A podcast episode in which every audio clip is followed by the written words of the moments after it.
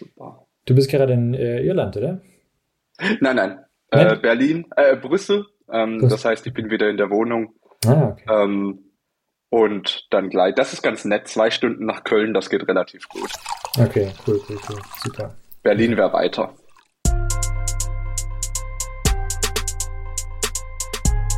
Development Environment.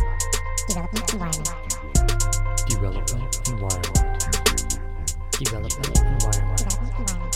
Development Environment. Development Environment. Herzlich willkommen zu DevEnv, dem IT-Podcast, in dem es um mehr als nur um IT geht. Mein Name ist Ivan und bevor es hier gleich losgeht, möchte ich noch ganz kurz etwas loswerden. Wenn euch diese Folge hier gefällt, dann followt gerne den Podcast auf eurer Streaming-Plattform. Außerdem bin ich und auch der Podcast noch auf Twitter und auf LinkedIn und auf YouTube vertreten. Ähm, auch da gerne followen, liken, kommentieren und das ganze Zeug. Oder tut es auch nicht. Äh, macht allgemein weniger von dem, was sich Leute äh, von Podcasts, äh, Film und Fernsehen sagen. Aber ich habe es mal gesagt, die Möglichkeit ist da. So, und nun zu meinem heutigen Gast. Mein heutiger Gast hat Informatik in Berlin und in Shanghai studiert. Er spricht gerne über künstliche Intelligenz, versteht aber auch viel von Hardware. Nun hat er sich zur Aufgabe gemacht, pflanzendes Sprechen beizubringen. Er ist CTO und Co-Founder der Füter GmbH und entwickelt dort quasi den Fitness-Tracker für die Pflanze. Herzlich willkommen, Alexander Schmidt. Grüß dich, Ivan. Hi. Ja, ähm, Fitness-Tracker für die Pflanze fand ich ganz cool. Das habe ich von dir geklaut direkt. Das habe ich in einem deiner äh, Talks äh, bei YouTube äh, gehört. Fand ich sehr, sehr passend. Ich habe es auch gerade schon gefeiert, als du es genau so beschrieben hast. Denn das ist das, ähm, da versteht man am schnellsten, was man eigentlich tut. Ja. Man misst Parameter über Sensorsignale und sagt jemandem oder vermittelt dadurch Eindrücke über denjenigen, der die Signale abgegeben hat. Ja, ähm, das ist cool. Genau. Stark. Ähm, genau, bevor wir dazu kommen, lass uns vielleicht mal ganz klassisch fange ich immer mit dem Werdegang an und du hast ja auch einen sehr, sehr spannenden Werdegang, finde ich. Ähm, du kommst ursprünglich auch aus dem Ländle. Genau, ähm, Bad Mergentheim die Ecke, ähm, aus einem sehr, sehr kleinen Dorf. Also okay. konkret äh, 15 Einwohner, äh, 10 Häuser. Und das war in China immer so lustig, wenn man 15 sagt, sind die automatisch von 15.000 ausgegangen, so als kleines Dorf. Ähm, äh, okay. okay.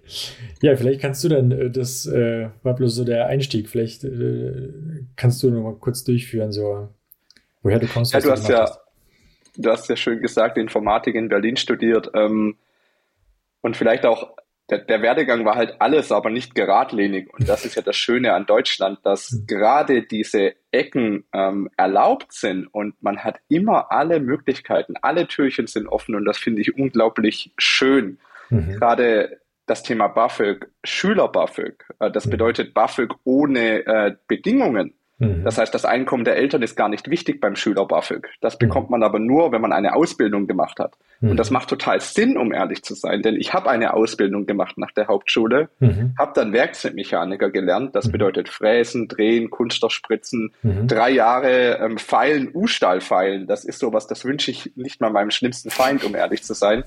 Ähm, äh, und dann hat man natürlich ein Auto danach und eine eigene Wohnung eventuell. Mhm. Jetzt hat aber Deutschland beschlossen, wir machen BAföG und mhm. zwar Schüler-BAföG. Das bedeutet Einkommen der Eltern unabhängig, sodass die Leute mit einer Ausbildung trotzdem wieder den Schritt zur Schulbank gehen oder zumindest motiviert werden. Und das hat, das finde ich toll, ernsthaft. Und genauso auch, wenn man eine Ausbildung abschließt und ich glaube, einen Schnitt besser als 2,7 hat vom Abschlusszeugnis, Berufsschulzeugnis ähm, und ich glaube Hauptschulabschlusszeugnis, mhm. dann bekommt man automatisch Realschule anerkannt. Das bedeutet geschenkt den Realschulabschluss und man kann sofort ähm, das Abitur nachholen in zwei Jahren. Das habe ich dementsprechend auch getan. Und das, das wissen viele nicht und das finde ich so schön an Deutschland, ehrlich. Dann habe ich das Abi nachgeholt, äh, bin äh, kurz nochmal einen Abstecher über Südafrika, ähm, aber auch wieder, weil es Deutschland möglich gemacht hat, weil ich, ich sollte zur Bundeswehr. Mhm. Dann dachte ich mir, nee, das ist nichts für mich. Ähm, Zivildienst war auch nichts für mich. Ähm, und dann habe ich mir überlegt, hm, ich arbeite gerne mit Computern, also bin ich ADIA, anderer Dienst im Ausland. Und dann habe ich den Flug bezahlt bekommen, ein Taschengeld bezahlt bekommen und war ein Jahr in Südafrika, habe im Township gelebt und dort als wow. Lehrer unterrichtet. Und das ist auch wieder so schön, dass man, das ist, das liegt da, das wird einem einfach gegeben. Ähm, mhm.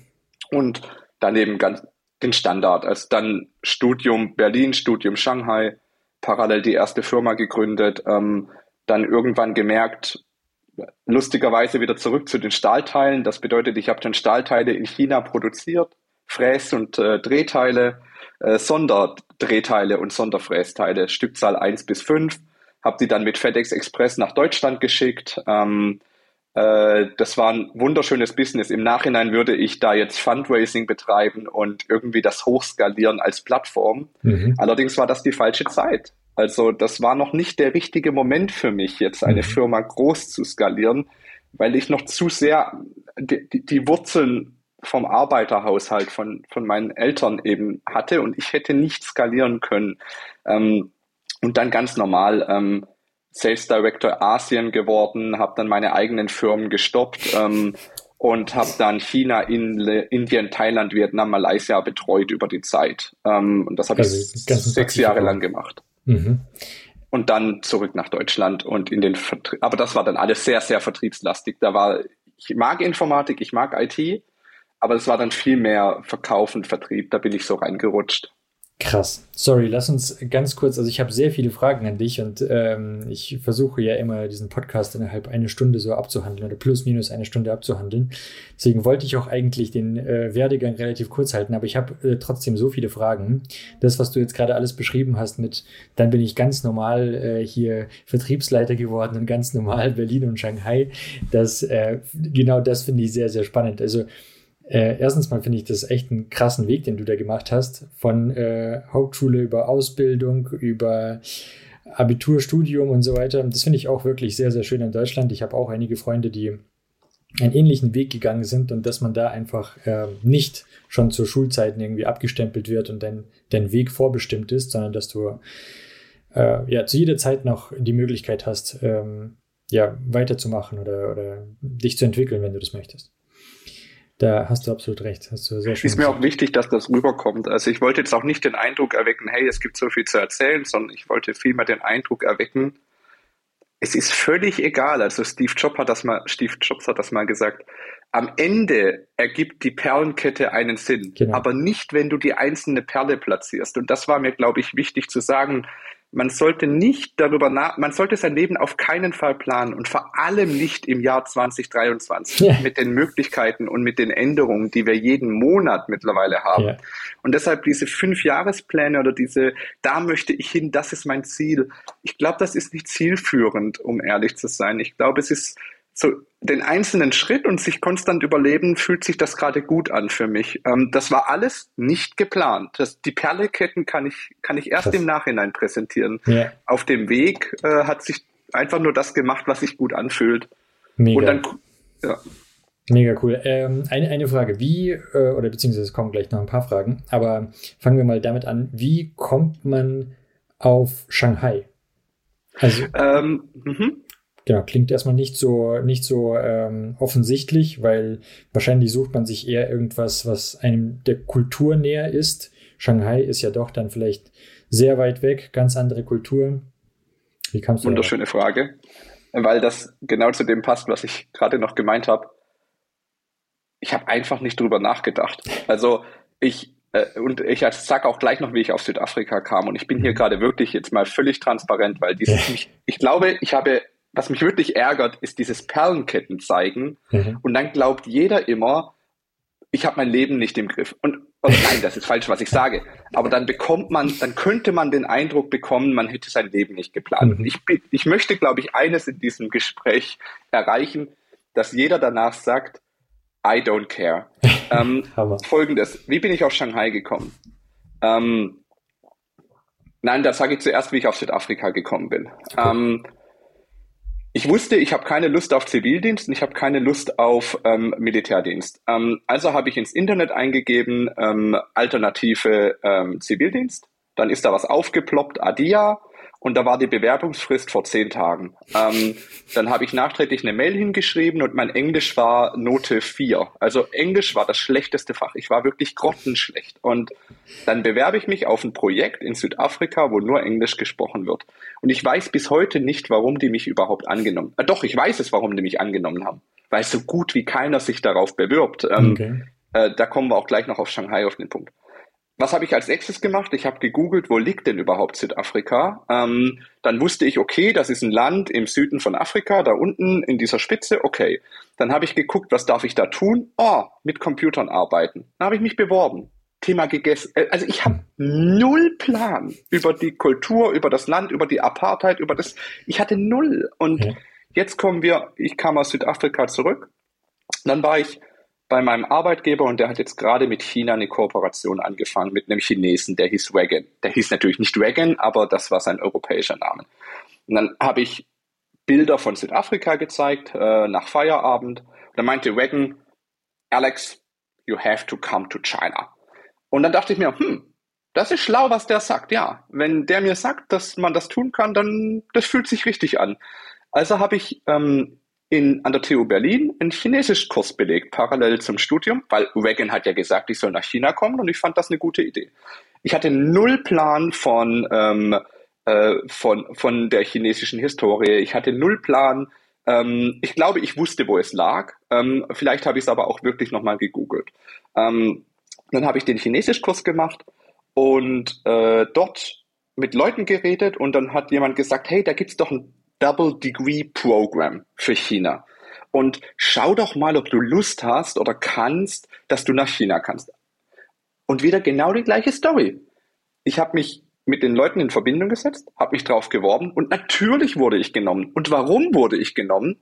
Weil acht Leute aus China nach Deutschland kamen und zwei Leute händeringend gebettelt wurden, dass sie doch bitte von Deutschland nach China gehen. Die haben keine Leute gefunden, die das Programm mitmachen, aber dann so High Requirements, perfekt im, im, im Studienverlaufsplan, mhm. Noten besser als, hat keinen interessiert am Ende. Mhm. Also die haben jeden genommen mit Handkurs. Mhm. Ähm, und aus dem Grund, äh, das einfach mal, ich habe viele Dinge einfach gemacht und nicht nachgedacht. Und jetzt kommt nämlich die Antwort auf deine Frage. Die Kultur, ich hatte keine Ahnung, dass es da so eine große andere Kultur gibt. Ähm, ähm, da, reinzuspringen an die Uni, ich bin halt an die Uni gegangen. Also ich bin, glaube ich, in den Flieger gegangen nach Shanghai und ich wusste noch nicht, wo eigentlich die Uni in Shanghai ist. Mhm. Und habe dann quasi nach Ankunft einfach nur den Zettel gezeigt und bin dann hingefahren. Ähm, das war ein Extrem in einer Richtung und es gibt auch das Extrem in der anderen Richtung. Und ich glaube, man kann sich da irgendwo in der Mitte einpendeln. Man sollte jetzt nicht alles bis zum Ende durchdenken und alles ähm, ähm, verkopfen. Man sollte aber auch nicht so hoch naiv rumhüpfen, wie ich das damals gemacht habe, denn da können wir auch gerne am Ende drüber reden oder später. Das hat mir ein paar Mal um ein Haar, also ich, ich hätte um ein Haar keine Abschlüsse, ich hätte um ein Haar keinen weißt du, also jetzt yeah, nehmen wir yeah. mal dieses Nice Picture weg. Mhm. Ich habe meinen Bachelor, ähm, ich glaube, nach sieben Jahren habe ich das Bachelorzeugnis bekommen. Äh, ich habe meinen Master eine Woche, bevor ich exmatrikuliert worden wäre, an der chinesischen Uni bekommen. Ähm, also das war alles drunter und drüber. Ich hatte Steuerschulden in meiner UG, ich hatte nicht mehr genug Geld, ich musste dann die Firma ähm, stoppen und irgendwie das Geld verdienen, um die Steuerschulden. Also das hat nicht nur Vorteile. Ja, klar. ähm, der, der Mittelweg, der ist, glaube ich, die Kunst. Aber es war immer spannend. Wenn man so einen Weg geht, dann ähm, hat man auf jeden Fall, ja, dann hat man was zu erzählen. Irgendwann mal. Ja, das stimmt. Das stimmt.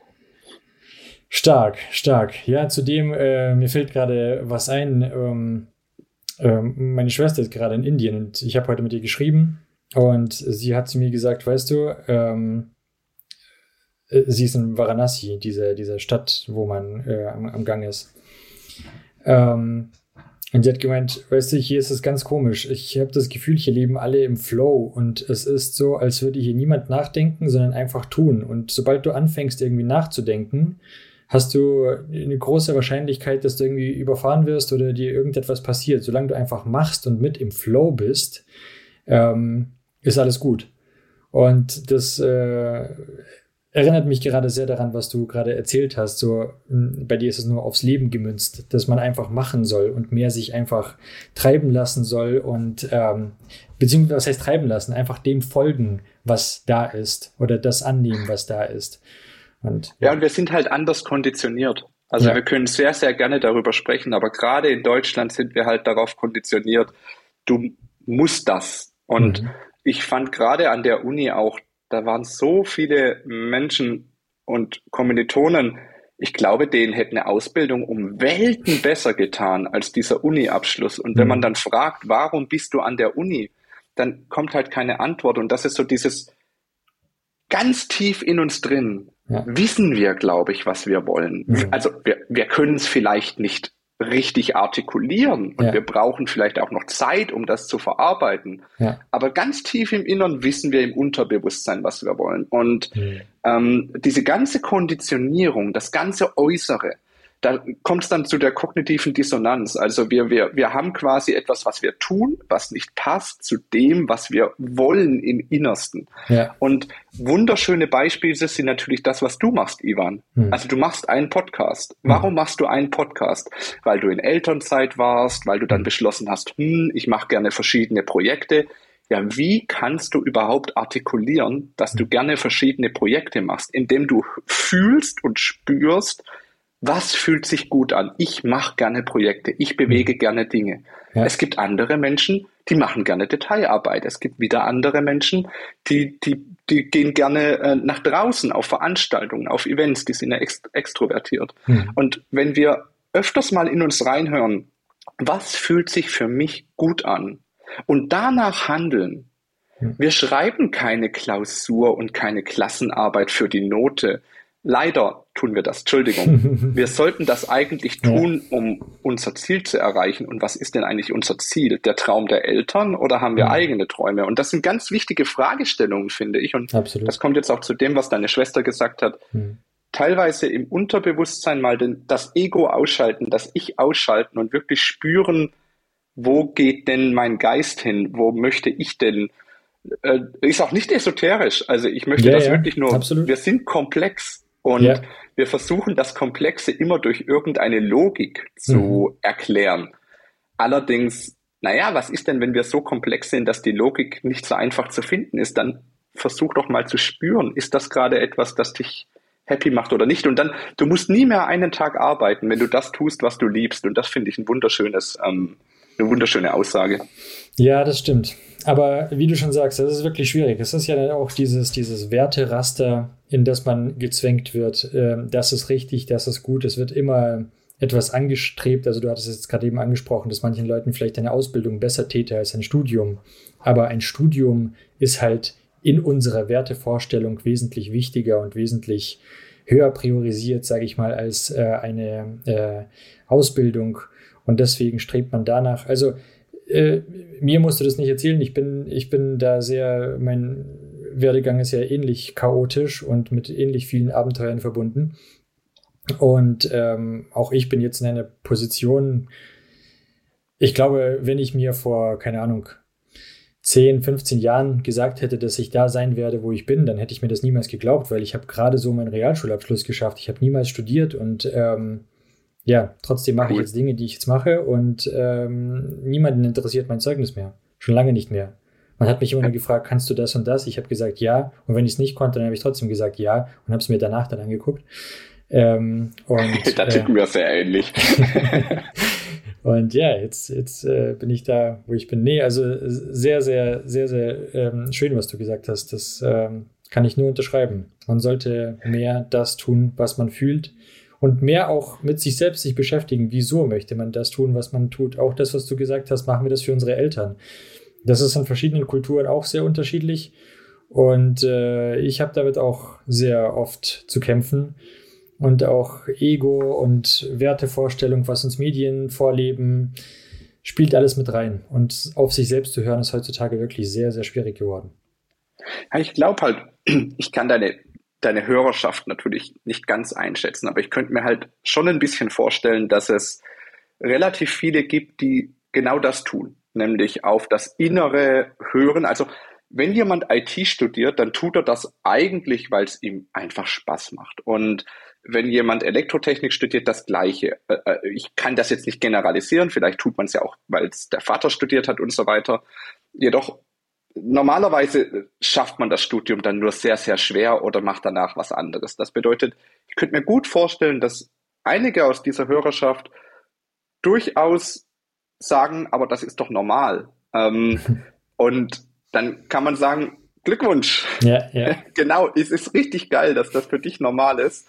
Ähm, und dann, aber trotzdem, dem kann man auch ein bisschen zumindest helfen, denn für deinen Chef ist das vielleicht nicht normal.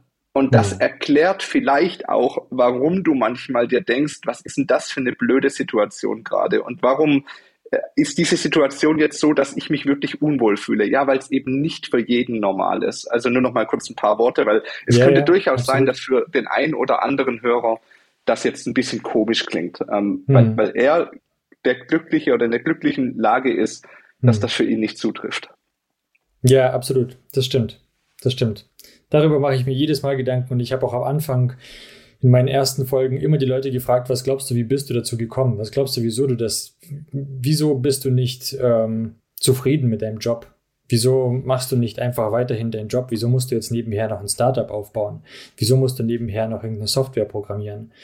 Ja, wieso möchtest du selbstständig sein? Oder wieso bist du selbstständig? Einfach um zu verstehen, ich würde auch gerne verstehen, wie kommt man dahin und ähm, ja, ich finde ich es ganz spannend, weil mich, ich treffe sowohl Leute, für die das auch ebenfalls absolut normal ist. Ähm, für viele Leute bin ich dann auch zu langweilig, aber ich treffe auch ganz viele Leute, die das gar nicht nachvollziehen können, wie man in so einem Chaos leben kann. Also Chaos in Anführungszeichen. Mhm. ne? ähm, das ist natürlich chaotischer als das ähm, geregelte, vorgeschriebene Leben, sage ich mal. Aber es ist auch viel spannender. Aber wie du schon gesagt hast, es ist, jeder Mensch ist anders, jeder möchte, jeder hat andere Träume und Ziele und ähm, ja, zum Glück. Und Zum Glück, ich glaube, ja. da haben wir jetzt auch schon gut drüber gesprochen und jeder darf die eigenen Träume und Ziele haben. Und wenn jemand einen Fünfjahresplan mag, weil mhm. ihm das eine Struktur gibt und eine Sicherheit, dann ja. ist das völlig in Ordnung. Absolut. Weil das ist ja wieder nur meine Brille, die eine Aussage trifft. Und ich bin halt ein komplett gelber Typ. Also ja. sehr gefühlvoll, sehr mhm. extrovertiert. Mhm. Wenn jemand ein blauer Typ ist und mhm. total introvertiert und Kopfmensch, der braucht seine, seine Pläne und seine Strukturen. Und deshalb das Wichtige ist nur, dass wir einen blauen nicht in eine gelbe Umgebung zwingen und einen mhm. gelben nicht in die blaue Umgebung. Das heißt, mhm. dass jeder sich auch darüber bewusst ist, ich habe Gefühle, Wünsche, mhm. die vielleicht der andere völlig anders zieht, aber deswegen muss ich mich auch nicht verbiegen. Ich glaube, das ist wichtig, dass wir uns eingestehen, wie du gerade gesagt hast, Ivan, jeder ist individuell mhm. und jeder kann für sich einen Weg finden, sodass er am Ende vom Tag sagt, das war ein geiler Tag. Und darum geht es eigentlich. Ja, Mega. Gut, gut gesagt. Das äh, lustigerweise, als ich äh, gerade eben bei dem Einspieler gesagt habe, dass man sich weniger sagen lassen soll, wo man liken und wo man followen soll, äh, wusste ich nicht, dass wir gleich äh, so anfangen und darauf einsteigen, aber spiegelt es nochmal wieder. Cool. Okay, ähm, also darüber könnten wir so noch stundenlang uns unterhalten, aber ähm, wir haben noch, ich habe noch ein paar Fragen, sage ich mal, auf dem Zettel. Ähm, lass uns da mal weitermachen. Genau, also dann warst du in Shanghai, das heißt, du sprichst auch Chinesisch jetzt? Ja, gut, das war jetzt äh, seit Covid und Co. war ich leider nimmer dort. Mhm. Das heißt, ich habe es vorher gesprochen, ähm, habe es auch gelesen, nie flüssig, aber ich war halt immer Einzelkämpfer. Das heißt, mhm. ich war eigentlich in jeder Stadt Chinas, ähm, habe dort für ein äh, mittelständisches süddeutsches Unternehmen, ist 30 Jahre alt, mhm. habe dort quasi ähm, als Einzelkämpfer überall an die Automobilindustrie, ähm, First-Tier und Second-Tier-Suppliers äh, Spezialprüftechnik, äh, Luftmesstechnik, ähm, Spezialprojekte äh, akquiriert. Mhm. Und dadurch habe ich mich überall alleine durchgeboxt. Das, das okay, ja, genau. cool. Das heißt, du hast äh, deutsche Produkte in China verkauft? Genau, das waren okay. deutsche Maschinen, deutsche Anlagen, ähm, individuelle Sondermaschinen. Mhm. Jede Maschine war mehr oder weniger ein bisschen anders und angepasst. Mhm. mhm. Cool. Und auch wenn man da ganz, mhm. nee, dann trifft man ab. Also hätten die, konnten die Chinesen besser. Also das. wie, wie meinst du? Also das, das ist so lustig, weißt du, weil jetzt könnte man ja eigentlich sagen, ah ja, natürlich, Sondermaschinen aus mhm. Deutschland, weil Deutschland ist ja auch ähm, dafür bekannt, dass wir so innovativ sind und so gute mhm. Technik bauen und deshalb können wir die in China besser verkaufen. Mhm. Das ist, das ist totaler Quatsch. Also mhm. ich habe so viele, äh, nein, das stimmt nicht. Ich habe zwei, drei chinesische ähm, Sondermaschinenbauer gesehen, die haben mindestens die gleiche Qualität wie wir gebaut, ähm, jedoch zu 30 Prozent weniger Preis und wahrscheinlich äh, doppelt so schnell mhm. ähm, und vielleicht sogar einer besseren Qualität oder mhm. ziemlich sicher sogar. Ähm, das ist einfach nur Marketing, das ist einfach nur 30 Jahre Unternehmen. Äh, mhm. Wir sind Deutsche, wir sind das Land der Tugendhaften, also mhm. De Guo, das bedeutet im Chinesischen Deutscher, De Guowen mhm. ähm, ist ein Deutscher und das bedeutet der Tugendhafte. Und das, das ist alles nur, das war halt Bosch und VW und Co. Die haben halt dann gesagt, kauf das von dem Deutschen ein, weil von denen haben wir die Technik so. Und äh, das ist alles, da, da finde ich, sollten wir auch ehrlich zu uns. Also wie das ganze Gespräch bis jetzt schon, yeah. finde ich es sehr wichtig, dass wir ehrlich zu uns selbst sind. Mhm. Ähm, in den positiven wie auch in den negativen. Weil nur so kommen wir langfristig weiter. Alles mhm. andere funktioniert kurzfristig, meiner persönlichen Meinung nach. Ja, interessant. Ja, da sprichst du tatsächlich auch ein Thema an, in das man abdriften könnte. Aber egal, wo, wenn wir jetzt schon mal hier sind, äh, lass uns noch mal ganz kurz. Also, du meinst, dieses Prädikat Made in Germany hat seinen Wert verloren? Hm, es kommt stark darauf an, in welchem Kontext und in welchem Bereich. Mhm. Also wir, wir in, intuitiv denken wir, dass wir nur weil was speziell ist, äh, das Prädikat Made in Germany äh, behalten können. Das, das, dem würde ich jetzt nicht zustimmen. Also da gibt es einfach zu viel Wettbewerb überall. Ähm, mhm. Das heißt, super Sonder können die Chinesen genauso gut. In meinem Kontext, ich rede halt von den Chinesen, aber die Amerikaner ja. sind genau das Gleiche. Ja. Die können das genauso gut. Äh, die Frage ist immer nur, lohnt sich's für sie? Mhm. Also ähm, haben, hat jetzt der jeweilige, die jeweilige Unternehmung überhaupt Bock auf Super Sonder? Oder ist das ein super riskantes, nur schwer skalierbares Business und ich lasse mhm. lieber die Finger davon? Und wer ist mhm. jetzt der Schlauere? Ähm, also weil das ist ja immer die Frage, äh, die man sich stellen sollte. Wie gut kann ich dieses Businessmodell skalieren und wie gut kann ich diesen Service, diesen Standard halten und dort eben wettbewerbsfähig bleiben? Ich denke, wir haben schon, äh, der, ich denke, wir haben schon natürlich, also es soll jetzt auch bitte nicht falsch rüberkommen. Ich möchte einfach nur, dass wir ehrlich zu uns selbst sind und uns ehrlich hinterfragen. Ist das wirklich das, was wir gut können, zum Beispiel mhm. den Füttersensor. Mhm. Also wir, wir produzieren ja diesen Fütterbeam, das ist mhm. unser Pflanzensensor, der Fitness-Tracker der Pflanze mhm. und den produzieren wir natürlich in Shenzhen. Mhm. Und jetzt könnte man sagen, warum produziert ihr ähm, eine PCBA und das Plastik und das Assembly in Shenzhen, ihr mhm. könntet das doch auch in Europa produzieren. Und das stimmt natürlich, das ist, das könnten wir. Dann wäre es halt 40 Prozent teurer. Und jetzt ist die Frage, ob der Kunde die Kaufbereitschaft hat, äh, diese 40 Prozent mehr zu bezahlen und ob man dann noch wettbewerbsfähig ist ja. oder ob ein Wettbewerber diesen prozentuellen Vorteil nutzt, das in Marketing investiert und dann eben stärker ist als man selbst. Und Klar. ich glaube halt, wir haben, und jetzt mache ich den Bogen, äh, sorry, wenn ich ab und zu abdrifte, nee, nee. ich glaube, wir haben eine Wettbewerbsfähigkeit in ganz bestimmten Bereichen. Das ist ähm, Kreativität. Mhm. Ähm, also eine, eine kreative Marketinganzeige, eine kreative Lösung in der Software, eine kreative Lösung im, um den Quellcode besser zu verwalten oder ähm, dynamischer zu machen oder automatische Kompilierung oder eine Kreativität, etwas zu automatisieren, zu perfektionieren, zu, zu verbessern, erweitern. Ich glaube, die haben wir, weil wir das relativ gut ausprägen können. Ich, ich weigere mich zu sagen, weil wir das in der Schule lernen. Denn sorry, auf keinen Fall. Und das ist auch nicht der Grund, ich weigere mich auch zu sagen, weil wir das in der Uni lernen, weil das ist auf keinen Fall der Grund. Mhm. Ähm, wir haben die irgendwie in uns, ähm, manche, mhm. Und wenn diese Menschen, die das in sich haben, in der richtigen Position sind, kann diese Kreativität blühen, solange sie nicht kaputt gemacht wurde mhm. durch die Schule oder die Universität. Ja. Und dann wun wunderschön. Und das ist, glaube ich, sowas da, das sollte die IP, die Produktentwicklung, ähm, das, soll, das muss alles da sein bei uns, weil da sind wir stark. Aber die Produktion, jetzt mal ehrlich, ähm, das macht keinen Sinn. Ja, in absolut. unserem konkreten Beispiel. Mhm. Ja. Umgekehrt, äh, nochmal ganz kurz und dann ähm, mhm. hat mir aber auch schon tierisch die Finger damit verbrannt. Also, weil, weil ich, ähm, wir hatten ein Projekt in Shanghai mit äh, einer riesigen Klimaanlage auf einem, auf einem Prüfstand, der ähm, Schallmessungen macht. Und diese mhm. riesige Klimaanlage musste die Abwärme des Fahrzeuges kompensieren. Mhm. Und ich habe intuitiv gedacht, so eine Klimaanlage, die kaufen wir natürlich in China ein. Also mhm.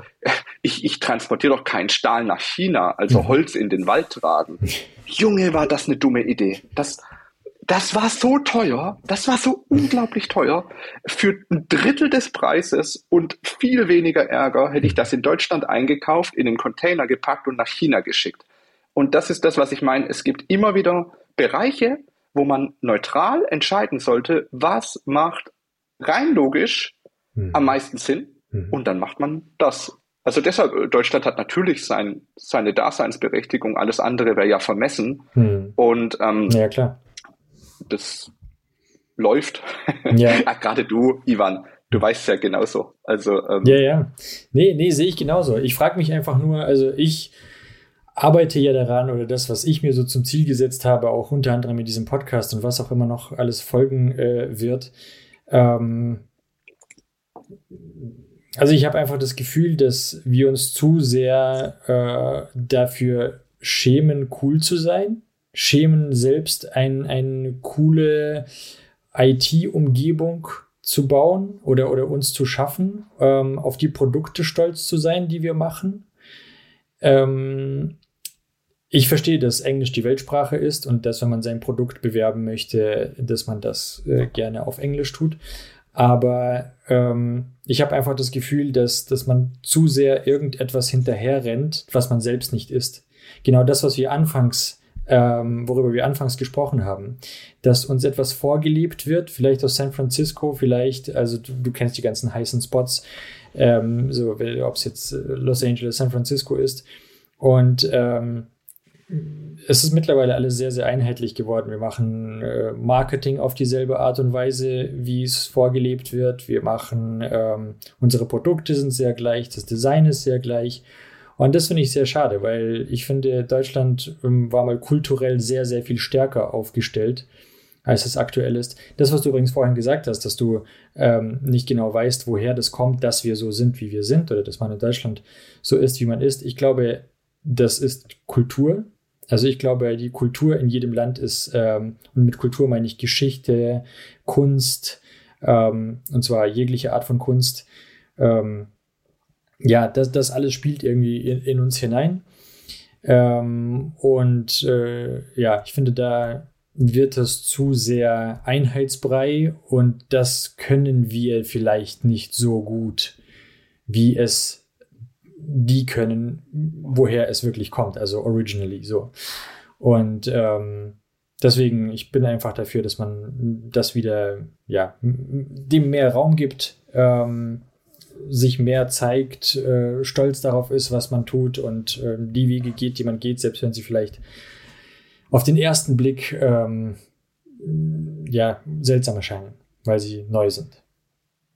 Ja, das passt auch wieder ein bisschen auf unsere, das Gespräch hat ja schon irgendwie eine, eine Basis, auch wenn ich hier abdrifte wie noch was nach links und rechts. Ähm, du machst das ja. wahrscheinlich äh, sehr bewusst immer wieder. Ähm, das kommt ja wieder drauf, denke jetzt nicht über jeden Schritt konkret nach, sondern ja. schau mal, was sich für dich gut anfühlt. Und ja. wenn sich eine Marketingkampagne auf Deutsch und ein Produktdesign in eine bestimmte Richtung einfach stimmig, das da, da, da braucht man jedoch auch das Selbstbewusstsein dafür. Also dann muss man einfach auch in sich so viel Vertrauen haben, wenn ich das schön finde, mhm. dann möchte ich das auch einfach durchboxen. Mhm. Und ähm, oder, oder hätte ich das gerne. Und ja. ähm, gibt quasi eine Meinung. Und das ist auch das, was ich bei meiner Co-Gründerin Claudi erfahren darf. Ähm, die, die macht das genau so. Also mhm. sie hat ein relativ gutes Gespür dafür.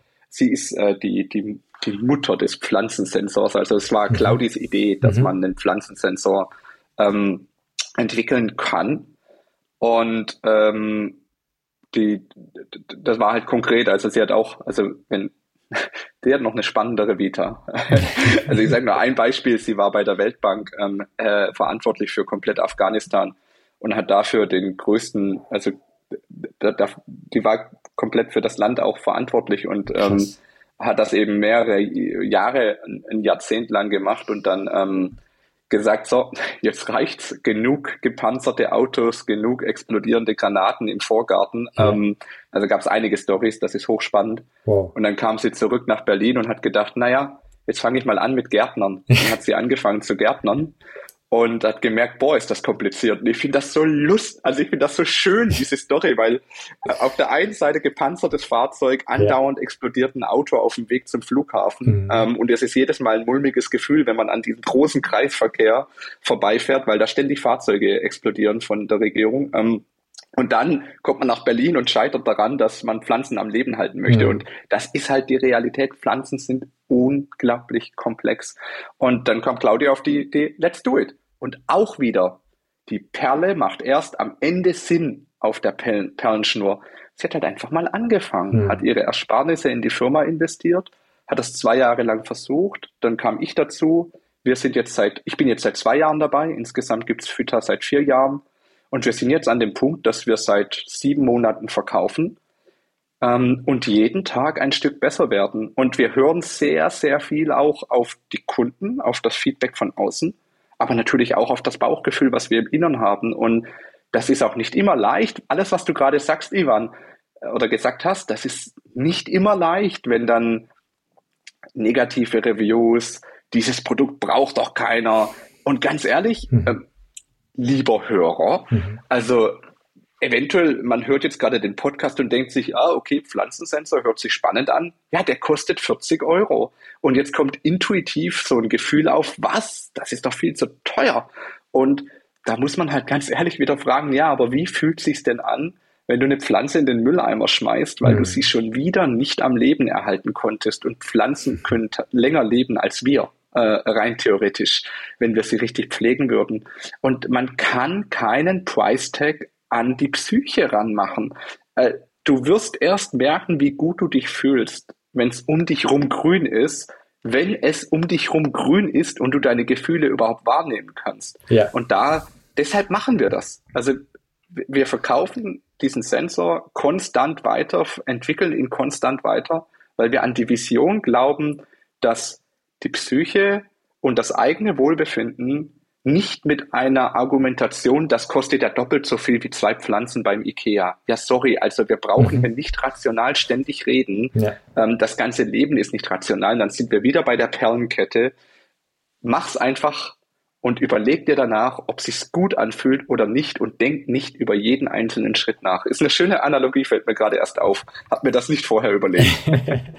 Absolut. Ich habe gerade die Analogie im Kopf. Ähm, genauso ist es doch auch mit diesen Philips Hue Glühbirnen.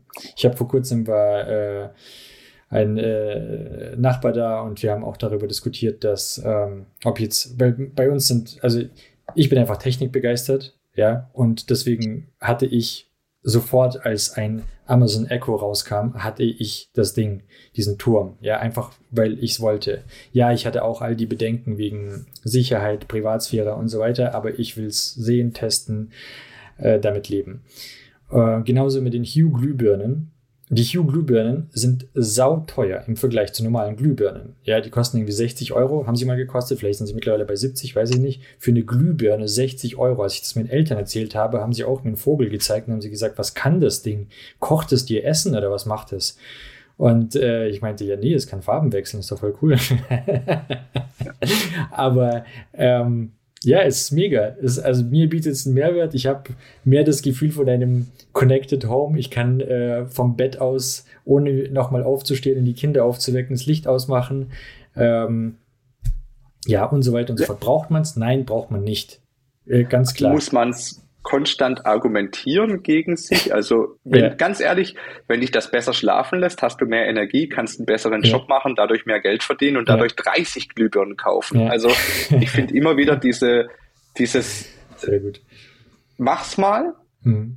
schau, wie es sich anfühlt. Und wenn es sich gut anfühlt, mach's weiter und wenn nicht, verkauf's Secondhand bei eBay. Also das musste ich aber auch erst sehr, sehr hart lernen. Absolut. Und zu Pflanzen, dass Pflanzen super kompliziert sind, das kann ich äh, absolut befürworten. Die Leute, die mir auf äh, Twitter folgen, haben es vielleicht gesehen. Seit diesem Jahr bin, äh, das, eigentlich ist es Hobby meiner Frau, muss ich ehrlich sagen. Ich bin da nur mit reingeschlittert. Machen wir ähm, oder versuchen wir eine, einen äh, Permagarten aufzubauen und sind gerade voll in der, in der ähm, Anzuchtphase und haben gerade das ganze Wohnzimmer voll mit Pflanzen stehen. Und auch da kommt es ab und zu, also erstens mal ist es super kompliziert, sich irgendetwas aufzubauen, was nachher dir Früchte bringt, die du essen kannst. Ähm, und zweitens mal passieren da auch wirklich seltsame Dinge. Manchmal topft man es nur um. Man bereitet es perfekt vor mit äh, Düngemitteln und allem drum und dran. Du topfst es um und die stabile Riesentomate, die du davor hattest, geht auf einmal ein. Und du hast keine Ahnung, woran es liegt. Und meine Frau guckt sich sowieso die ganze Zeit irgendwelche YouTube-Videos darüber an, liest sich da voll rein, die hat sich da super reingenördet. Ich bin der ja mehr so der, der äh, ausführende Part, sage ich mal. Ähm, und trotzdem, sie ist absolut ratlos. Und äh, ja. ich genauso natürlich. Also von daher, sehr, sehr also ich finde es super spannend. Dann lass uns direkt mal nach äh, Füter einsteigen. Ähm, vielleicht kannst du noch mal von, von Anfang an noch mal kurz erzählen, erklären, worum es geht, wie es funktioniert. Ja, also genau, also wir haben den, den Pflanzensensor, der ist äh, Phytabi, also FYTA, ähm, misst die Bodenfeuchte, den Nährstoffgehalt äh, der, der Erde, aber auch die Temperatur und das Licht. Und beim Licht messen wir sogar separat rotes, grünes und blaues Licht und Infrarotlicht. Das heißt, wir wissen auch, ob die Heizung jetzt gerade stark abstrahlt oder nicht. Ähm, haben es ein bisschen übertrieben. Ähm, allerdings, äh, all diese Messwerte helfen uns dabei, dass wir im Hintergrund über KI und über unsere Informationen der verschiedensten zigtausend Sensoren, die wir im Markt haben, Informationen darüber bekommen, was die Pflanzen eigentlich brauchen. Denn grundsätzlich haben wir sehr, sehr viel Wissen in der Zucht. Das bedeutet, wenn die Pflanzen ursprünglich gezüchtet werden in Holland, ähm, da wissen wir ganz grob, was die brauchen, dass sie schnell groß werden. Aber in der Wohnung wissen wir so gut wie gar nichts. Wir sind das erste Unternehmen, das im großen Stil Daten sammelt und diese Daten auswertet ähm, mit, mit KI und ähm, haben jetzt schon unglaublich viele erfahren dürfen. Und da spielt halt alles zusammen. Wie, welches Licht hat die Pflanze gesehen? Welche Temperatur hat sie gesehen? Ist sie in der Wachstumsphase? Ist sie in der, ähm, ähm, in der Aufbau? Äh, wie viel Wasser hat sie bekommen? Wie viel Dünger bräuchte sie? Man sollte eher regelmäßig düngen und nicht einmal ganz viel Dünger. Ähm, ja, und da helfen wir dabei. Und das wird noch viel komplizierter in der Zukunft. Das mhm. spielt uns nämlich sehr, sehr entgegen. Die EU plant nämlich, ähm, dass man Torf nicht mehr in den Erden erlaubt. Das bedeutet mhm. torffreie Erde. Das ist sehr, sehr gut für die Umwelt, ähm, dass man das unterbindet. Auf der anderen Seite wird dadurch äh, die Pflanzenpflege noch komplizierter. Mhm. Denn der Torf ist so ein schöner Puffer. Der, der, der ist relativ schön, dass man Düngefehler, Gießfehler, äh, der saugt sich dann voll oder gibt dann eben auch Nährstoffe ab. Wenn der nicht mehr drin ist, braucht man noch mehr Gefühl dafür, um erfolgreich zu sein. Und dann ist die, der Phytabilm noch wertvoller. Und mh, hm, bin ich komplett happy mit der momentanen Funktionalität? Nein, ich würde ihn gerne noch, noch besser haben. Ich würde gerne noch besser den Kunden mitnehmen.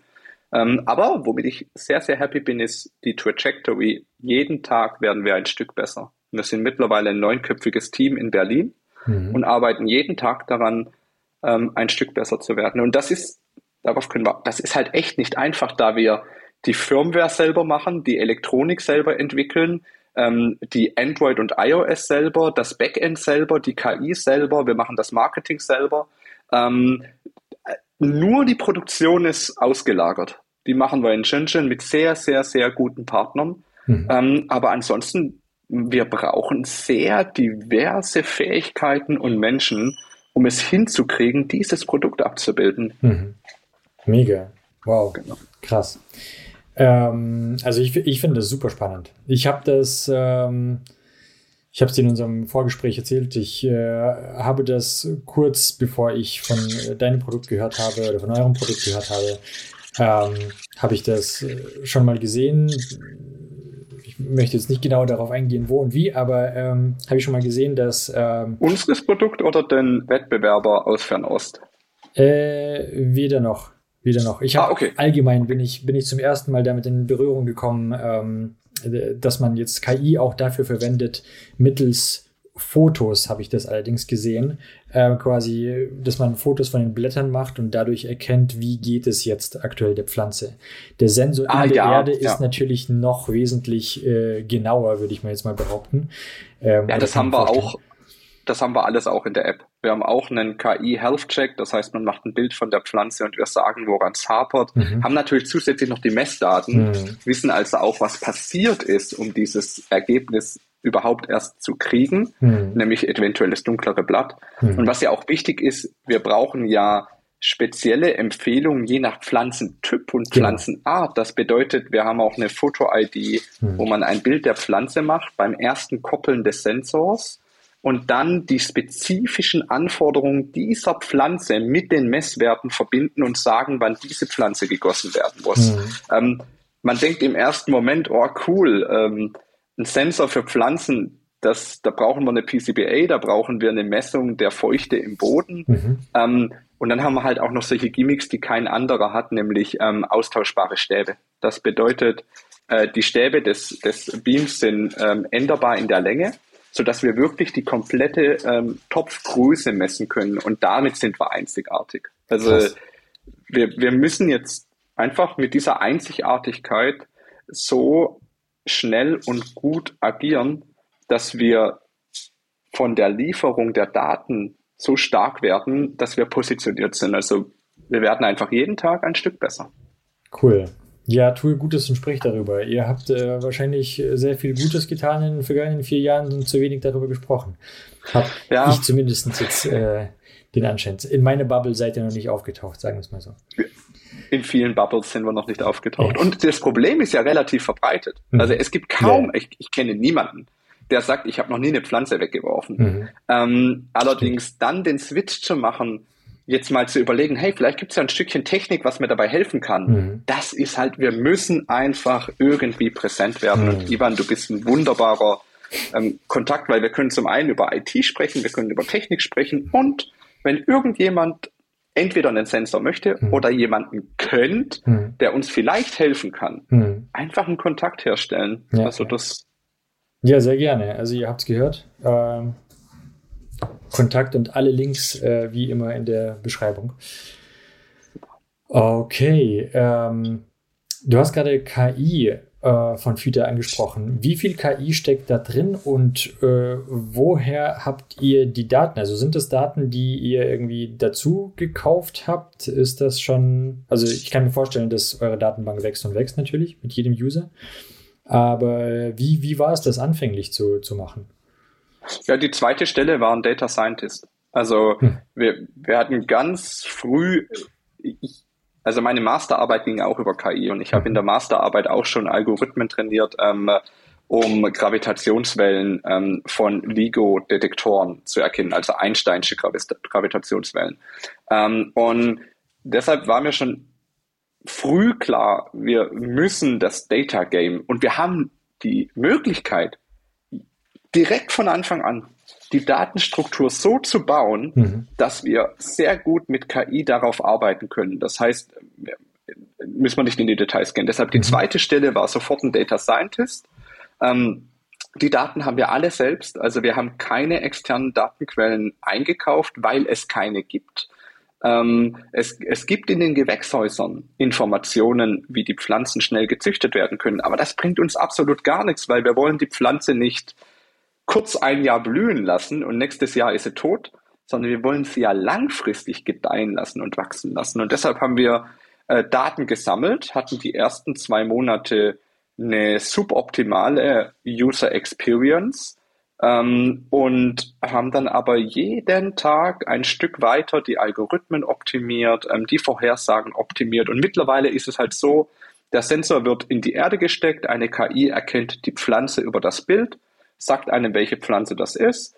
Ähm, eine KI erkennt anhand der Messwerte der Bodensonde, welcher Erdtyp das ist, weil es ist ganz wichtig, welches Erdsubstrat, das äh, mhm. können wir auch über äh, eine AI detektieren. Mhm. Dann ähm, geht eine weitere KI über die einzelnen äh, Messwerte drüber ähm, und macht quasi Vorhersagen ähm, und detektiert auch Outlayer, um Messfehler zu, zu kompensieren. Mhm. Also Outlayer Detection ist keine KI, aber ähm, ähm, quasi ein bisschen Predictive Maintenance mäßig mhm. zu erkennen, wenn ein Wert keinen Sinn ergibt. Ähm, das machen wir auch.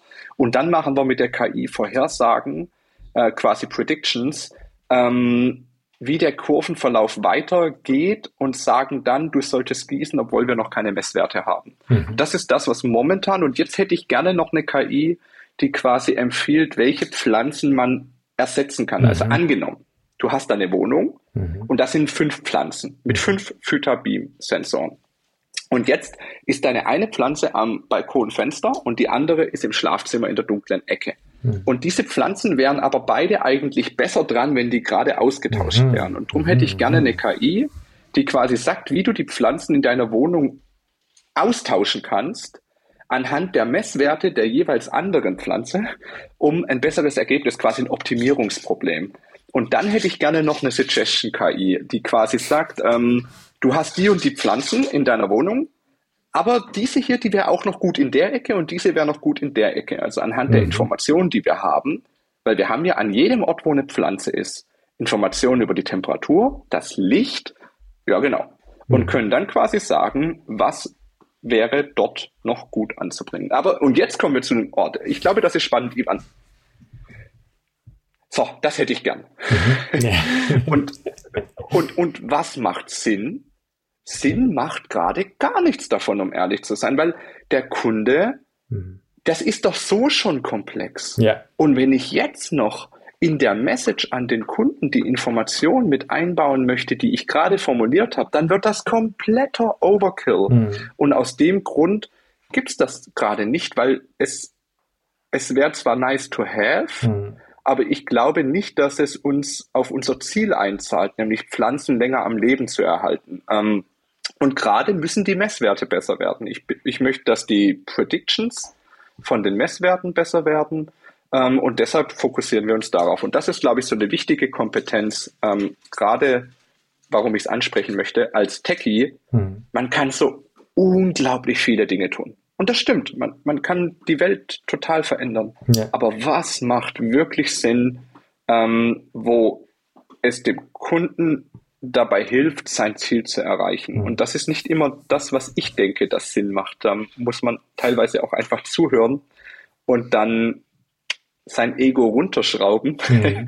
und äh, ja, das ist, glaube cool. ich, ein relativ interessanter Punkt. Ja, absolut. Ja, klar. Das Ding ist natürlich äh, nach vorne hin ähm, noch sehr weit spinnbar mit. Äh, äh misst es schon Luftfeuchtigkeit? Nee. Oder? Der Hub. Der Hub, äh, okay. Der Sensor hat keinen Luftfeuchtigkeitssensor, weil es keinen Sinn macht. Ja. Aber der Hub bekommt jetzt einen Luftfeuchtigkeitssensor, die neue Version, und dann messen wir pro Raum, wo ein Hub ist, auch mhm. noch die äh, Feuchtigkeit. Mhm. Das ist sehr wichtig, weil das hat einen relativ großen Einfluss auf die Pflanze. Mhm. Ähm, jedoch, es ist wirklich wichtig, äh, oder also das beste Produkt mhm ist manchmal nicht das, was überlebt, weil es zu teuer in der Produktion, zu teuer in der Kommunikation.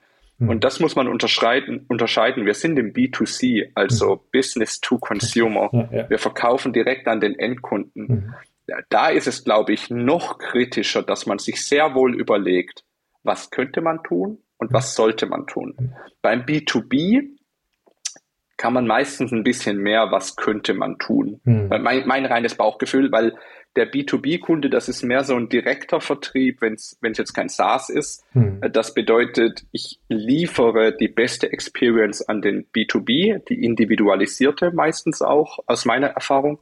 Und dann kann man da auch mehr an dieses Extrem hingehen, weil es auch jemand bereit ist zu bezahlen. Hm. Aber im B2C geht es darum, wird der Wert geliefert, den den sich der Kunde wünscht. Und muss man jetzt noch mehr liefern, wird aber nicht mehr verkaufen, dann sollte man wirklich zweimal überlegen, ob man jetzt diese Ressourcen lieber dort investiert, weil, und das ist ganz wichtig, dem Endkunden ist nicht geholfen, wenn du pleite gehst. Mhm. Weil wenn du pleite ja, gehst, klar. hat er ein Stückchen Hardware-Schrott bei mhm. sich im Blumentopf stecken, in unserem Beispiel, mhm. und kein Backend mehr, um irgendwelche Daten abzurufen. Und dann hm. ist dem Endkunden gar nicht geholfen.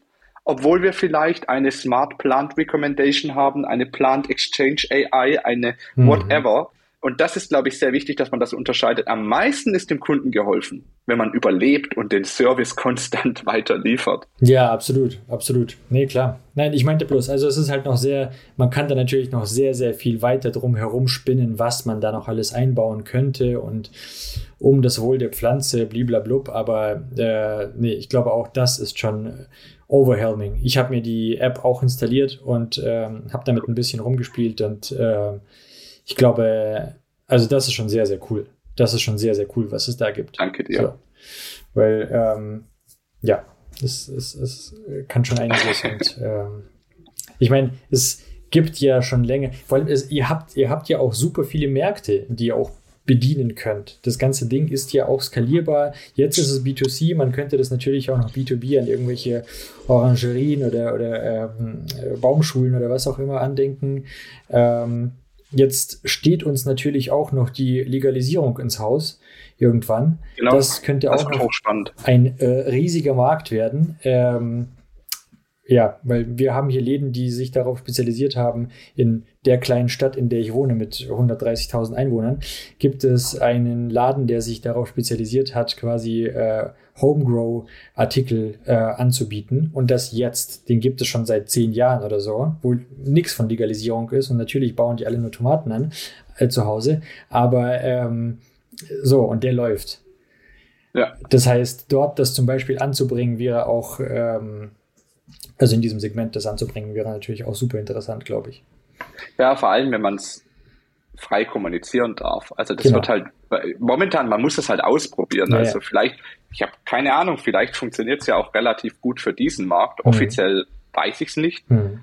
Ähm, aber das wird natürlich hochspannend, weil dann ist es ein Investitionsgut und kein Konsumgut mehr, in Anführungsstrichen. Also ich finde, das zwar, also wir investieren immer einmal in unsere Psyche. Ähm, das ist leider nicht so gut messbar. Mhm. Und unsere, unsere Happiness, so wie du mhm. das erzählt hast, mhm. Ivan, mit der Philips Hue. Ja.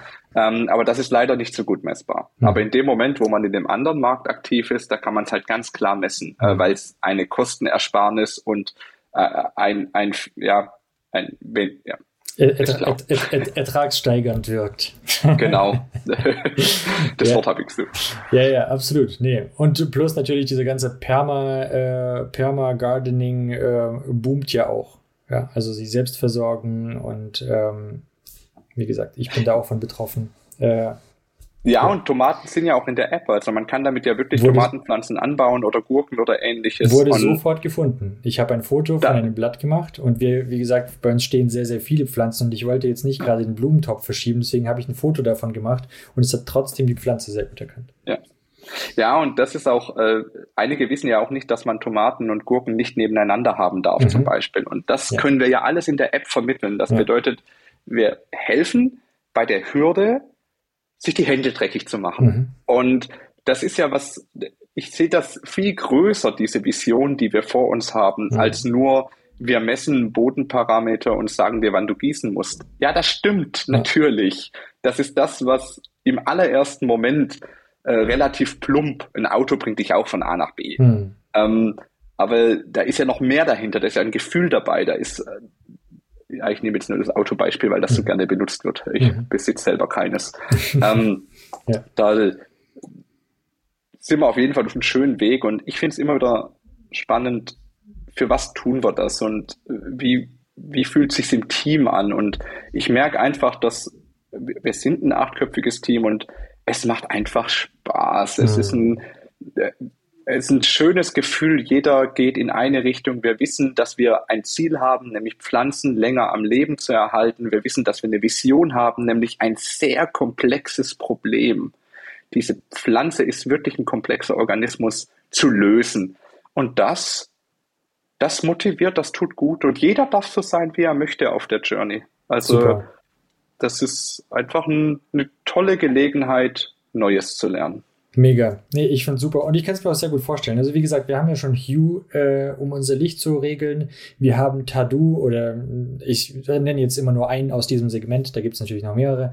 Tadu, um unsere Heizung zu regeln. Also, wieso sollte man nicht auch noch äh, nach seinen Pflanzen so gucken? Und dieses immer vergessen, die zu gießen und so, das kennt ja auch jeder. Also, also ich finde es gigantisch. Alright. Dann äh, Blitzfragen. Ähm, Mac oder Windows? Mac. Schon immer? Nein. Äh, aber sehr happy. Okay. cool. Äh, Smartwatch oder Dumpwatch? Was ist denn eine Dumpwatch? Die habe ah, hab äh, ich, smart, jeder, jeder, jeder, fragt das, ich habe so benannt, das ist mein Neologismus. Ähm, ja, halt eine Uhr. Normale. Ohne nee, nee, äh, Smartwatch. Definitiv Smartwatch. Okay, okay. Äh, Light Mode oder Dark Mode? Ah, Tageszeitabhängig. Geht automatisch. Okay. Verstehe. Äh, Kaffee oder Tee? Kaffee. Mhm. Okay. Ähm, spannenderes. Okay, Moment, das muss ich jetzt erstmal umdichten. Das ist eine Frage, die trifft auf dich nicht ganz zu. Ähm, spannenderes Projekt oder Projekt, das mehr Geld abwirft? Intuitiv würde ich jetzt sofort spannender sagen, weil ich glaube, das schließt sich jetzt aber nicht aus. Mhm. Also das ist ja Definitionssache. Wenn ich sage, für mich ist es spannend, wenn ich richtig viel Asche verdiene, ja. dann ist es eigentlich immer spannendes Projekt, Stimmt. um ehrlich zu sein. Ich finde es aber sehr, sehr, sehr, sehr, sehr, sehr nachteilig, wenn man nur auf das Geld abwerfen schaut. Mhm. Also ich finde das überhaupt nicht zielführend. Und deshalb muss es auch das spannende Projekt sein. Ich war nur gerade verwirrt, weil für mich mhm. schließt das sich gegenseitig nicht aus. Äh, mhm. Weil das Geld abwerfen darf man auch nicht vernachlässigen und das darf auf keinen Fall negativ behaftet sein durch irgendeine ja. falsche Konditionierung. Absolut. Wenn wir kein Geld verdienen, müssen wir die Firma schließen und dann ist niemandem geholfen. Und ja, das absolut. sollte man sich immer wieder bewusst sein. Ja, ja, nee, voll. Ich glaube auch, man sollte, also je, je mehr Projekte ich ausprobiert habe, desto mehr verstehe ich oder glaube ich zu wissen, dass wenn im Vordergrund als großes Ziel das Geld steht, dann ist das Projekt zum Scheitern verurteilt. Es sollte schon irgendwie auch Spaß machen und also dieses, diese, diese ähm, Zen-Philosophie, Philosophie, der Weg ist das Ziel, da ist schon was dran. Ähm, weil wenn man nämlich nur das Ziel sieht, dann kann der Weg verdammt lang werden. Das stimmt. Ja. ja. Ähm, verbringst du Freizeit lieber zu Hause oder im Freien? Mehr so Netflix? Freien. Okay, alles klar. Nein, gar nicht. Ich habe gar kein Netflix. auch kein TV. Das ja. Ähm, Desktop oder Laptop? Äh, Laptop. Laptop. Nur Laptop. Es gibt keinen Desktop. Du bist ja auch viel unterwegs. Da macht das nur Sinn. Ähm, so, jetzt natürlich sehr äh, interessant für dich als CTO, wie du das siehst. Äh, Homeoffice oder On-Site? Da gibt es jetzt die offizielle Antwort, die heißt On-Site. Ähm, und ich verstehe alle Aspekte des On-Sites hm. und äh, äh, ich habe, ich bin persönlich überhaupt kein Fan von On-Site. Mhm. Ähm, allerdings haben wir uns bei Füter dafür entschieden, dass es äh, On-Site ist und mhm. ich verstehe die Argumente und ich mhm. stimme auch zu, dass das unglaublich wichtig ist für die Teamdynamik.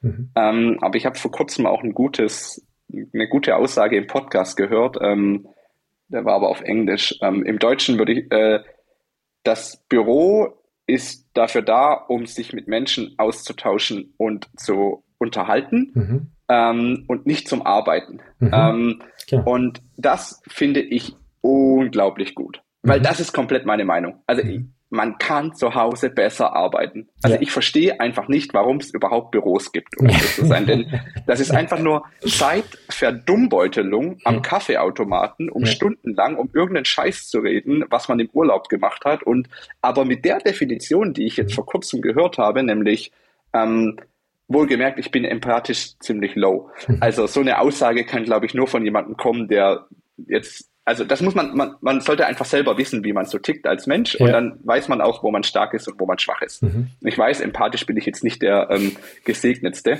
Ähm, auf jeden Fall ich weiß, ich arbeite zu Hause um Welten besser. Ähm, ich genieße die Atmosphäre, ich genieße den großen Monitor, ich genieße Ruhe. Ähm, ich telefoniere auch viel. Das ist alles okay.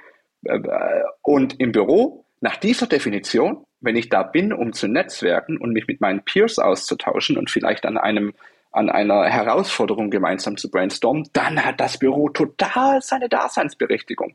Aber wenn jemand wirklich glaubt, in 2023 und davon überzeugt ist, dass ein Büro dafür da ist, dass jemand eine Arbeit macht, die er genauso gut zu Hause in seiner entspannten, ruhigen Atmosphäre tun könnte, mhm. dann sorry, I absolutely don't agree. Mhm. Ähm, meine persönliche Meinung. Mhm.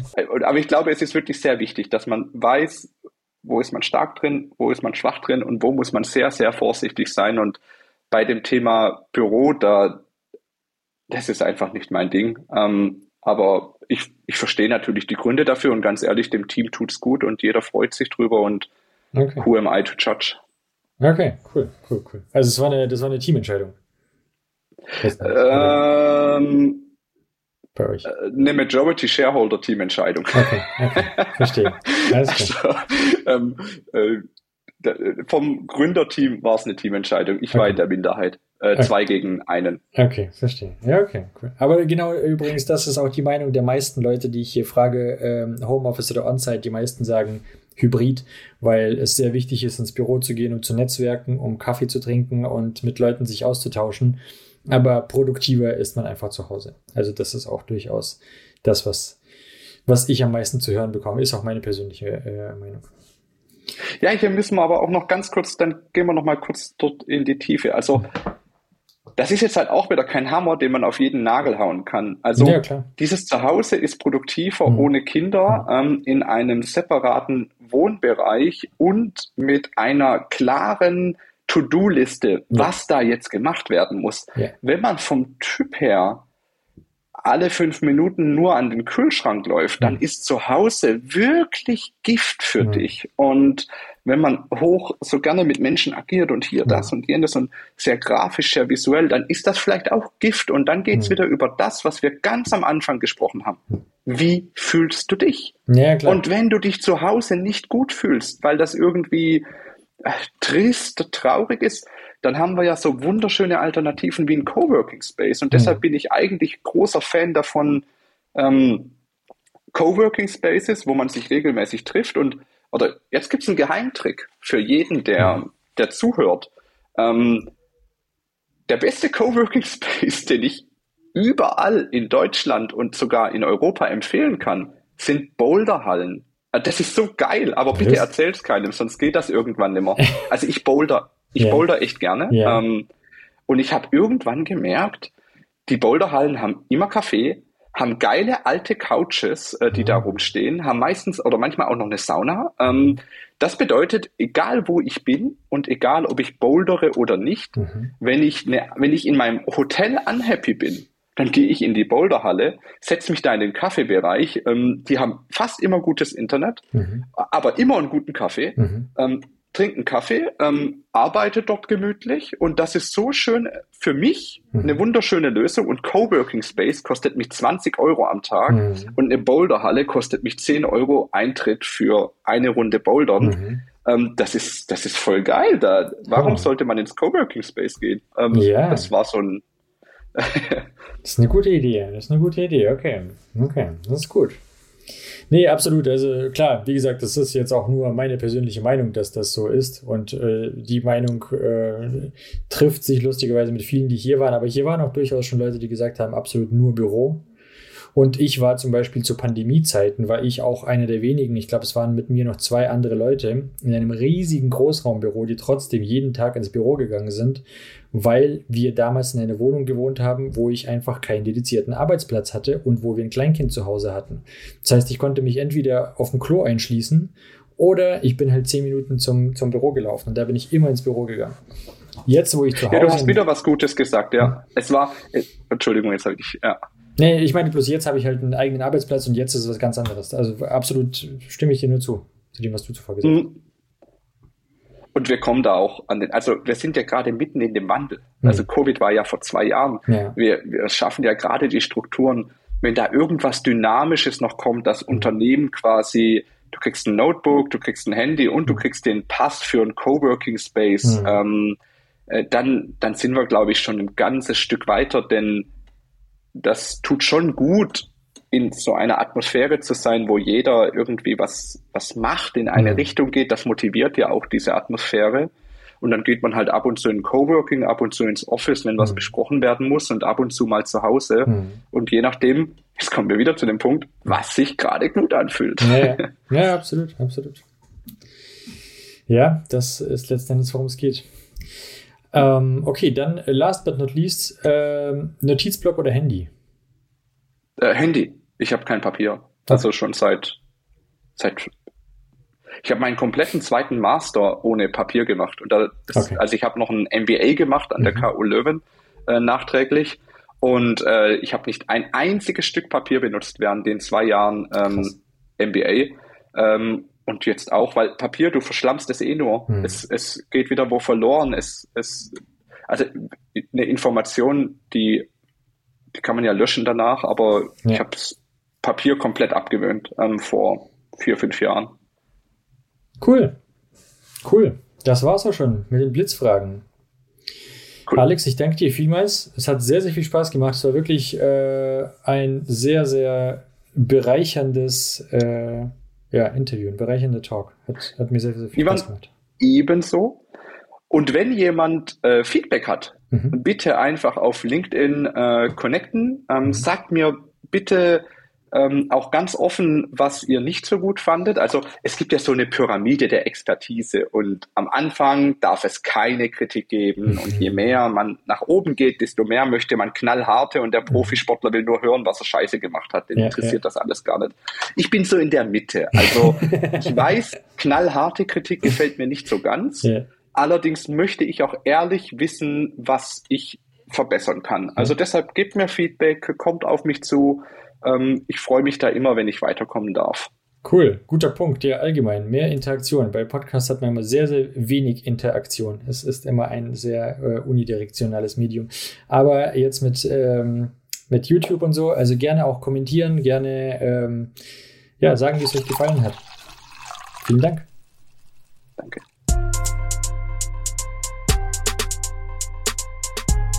Development Environment. Development Environment. Development environment. Development environment. Development environment. Development environment. Development environment.